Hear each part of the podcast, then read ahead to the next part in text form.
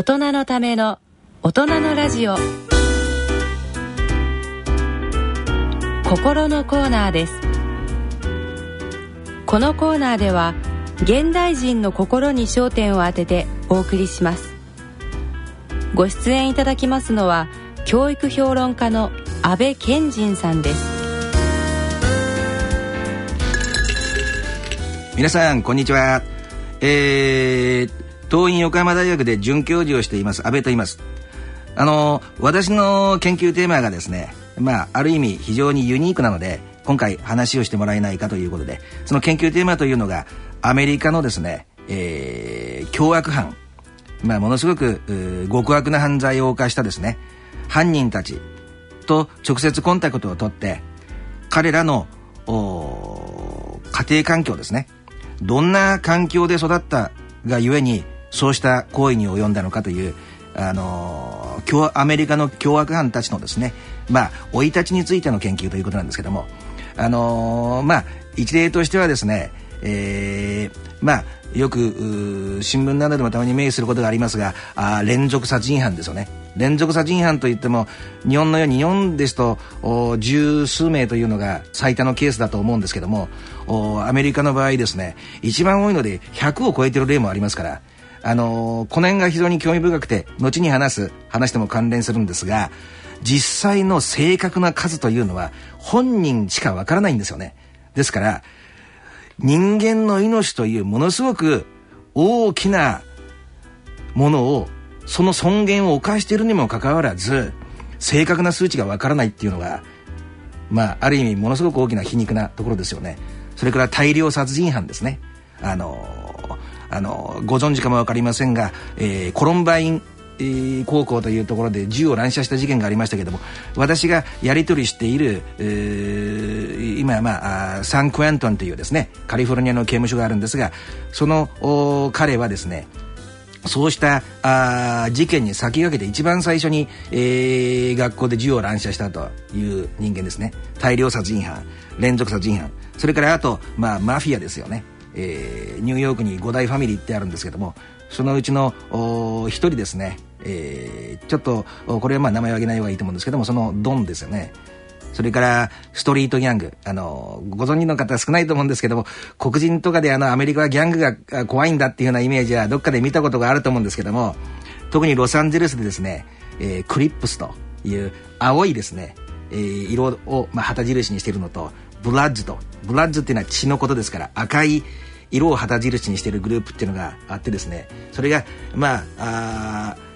カリフォルニアの、まあ、ロサンゼルスでもともと発祥したんですけどもそこがある意味メッカとなってですねアメリカ全土にその赤と青の旗印が広がってるというふうなあことがあるんですけどもそのそうしたストリートギャングを上で牛耳っているグループがあってですねそれがあプリズンギャングと。刑務所の中にだけ存在する、えー、ギャングなんですけども。これあのー、なんでそんなねストリートで道で、あのー、外の世界でギャングをやってるのになんでそんな刑務所の中に入ってる人たちにペコペコしなきゃいけないのかと。これ皆さんきっとお分かりにならないと思うんですけども。そうしたギャング活動をしているとまあそれは麻薬かも分かりませんし暴力かも分かりませんし必ず刑務所に落ちることになりますよね。そうした時に刑務所の中は日本と全然違ってですね、えー、本当の終身刑というのが存在するわけですよ。だからずっと出られないという人間がものすごく多くいるわけです。そうするとその刑務所の中だけが彼らの王国と化してるわけでですね。ですから自分の身内が落ちた時に刑務所の中で殺害されてしまうとか自分が刑務所に落ちた時にきちんとそのある意味その彼らにマージンを払っておかないと自分の身が危険になるとか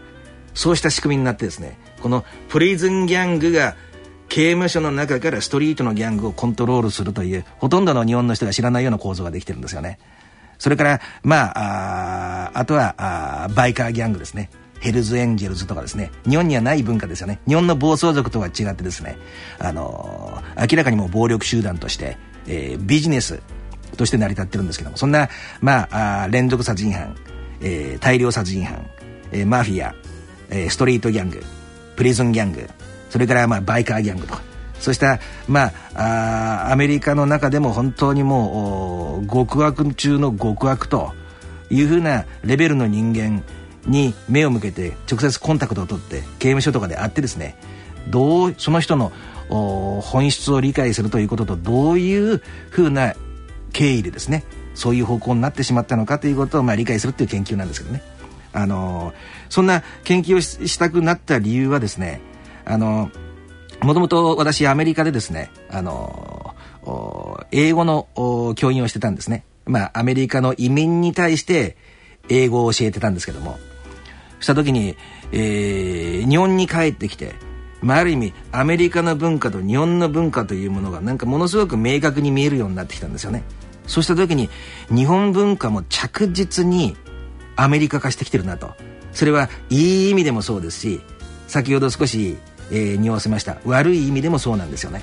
特に日本という文化はですね、まあ、日本文化ということに対して私が前から思ってる、えー、考え方は日本文化とアメリカ文化の根底的な違いというのは個人というものが明確に独立していないんですよね。日本の文化の場合。ですから家庭というものが基盤になってその中で家庭の中で一人一人の言ってみたら個々の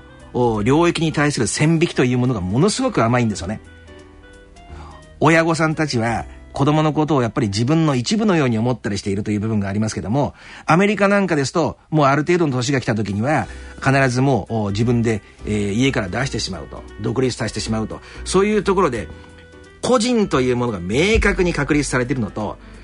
全体の家庭というグループの中で、曖昧に曖昧な線引きで他にものすごく依存しながら存在しているという違いがあってそこに、えー、言ってみたらですねこの資本主義西洋的な資本主義の発想ですね。が入ってきてお金が儲かればいいんだという欲を肯定するという。そうした流れが一つと。それから自分がものすごくたくさんのものを持ってると考えた時にどうしてもそのものを守ろうとする執着心が生まれますよね。こうした曖昧な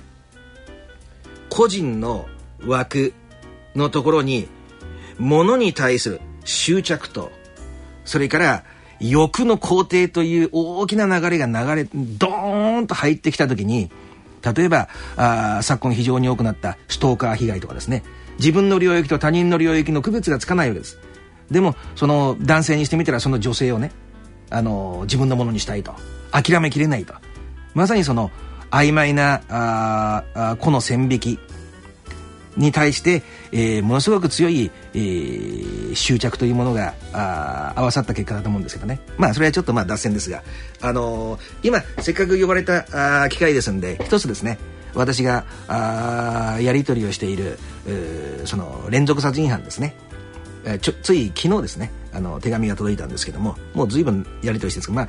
えー、もう30年近くですね、えー、刑務所に入ってるんですがえー、病院のですね、えー、長いことその用務員ですね、えー、掃除をしたりゴミを捨てたりとかいろんなちょっとしたものを修理したりとかそうしたことをしていたあ人なんですが、あのー、まああ別名ですね、えー、Angel of Death と死の天使というキャッチフレーズがついているような人間でまああ彼が殺害した数も半端じゃなくて、まあ、70名というね70名の患者をまあ長きにわたって殺害してるわけなんですけども一つ一例として言いたいんですけどなんで彼がねそこまで多くの人間を殺したくなるような人間に成長してしまったのかと。結論はね意外と驚くほど当たり前のことでですね。父親がある意味不在の家庭の中で自分のものすごく、まあ、支配欲の強い母親とそれからその母親の母親祖母ですよね。その2人の支配欲の強い女性に囲まれて小さい時からいい子を演じ続けなければならなかったと。自分の本当の気持ちを殺しながら絶対に失敗をしないで。これは彼自身があの手紙に書いてる表現です。絶対に失敗はしないでいつでもいい子を演じていつでも小綺麗にしていつでもニコニコしていなければならなかったと。なんで彼があのー、殺害それだけの70名もの人間を殺害してそして、えー、最後逮捕された時に言ったことは私11年間他人によってコントロールされ続けてきたと。なんで今の私は違うんだと。私が自分をコントロールし他者もコントロールできるんだと。いうような言い方なんですよね。でもここでね皆さんに、えー、ちょっと注意してほしいポイントがあるんですけども。彼は全くですね、えー、肉体的な虐待とか暴力とかっていうものを受けていないんですよね。鉄頭鉄尾精神的なマインドコントロールだけなんですよ。ですから、あのー、この一例に過ぎないんですがドナルド・ハービー氏のね、えー、ケースなんかを見ていますとですね男性と女性ってやっぱり違う根底的に違う部分がありますよね。それを男性をも女性色に染めてしまいやすいような傾向というのがものすごく働きやすくてですね。ある意味、本当の気に入らないこととか嫌なこととか辛いこととかそういうものを口にできないような状況が70名 ,70 名もの人を殺害する本当の根底に潜んでいたんだとした時に日本社会のそうしたところも少しずつ是正していかなくちゃならないんじゃないかと。みたいなことをですねまああ一例なんですけど研究している次第です。そう考えた時になんかね先ほど言いましたけどアメリカで起こっている危険なものを先取りして理解して日本を安全な形に、えー、導いていきたいというのが私の研究目的なんですけどもその流れからいくと日本にも非常に似てる構造が成立しやすいというふうに私は感じてるんですね。例えばあの日本のその建前と本音という文化がありますよねまさに本当のことは言わないでとりあえず皆さんの前で受け入れられる建前だけでとりあえず人とはやり取りしていくわけでしょうまたですね、あの、このパターンだけじゃないんですが、様々なですね、えー、研究を進めていきながらですね、えー、この一線だけは超えたら社会が危なくなってしまいますよというふうなですね、そんな、あ警鐘をね、鳴らし続けてい、えー、く存在でありたいなと思っています。you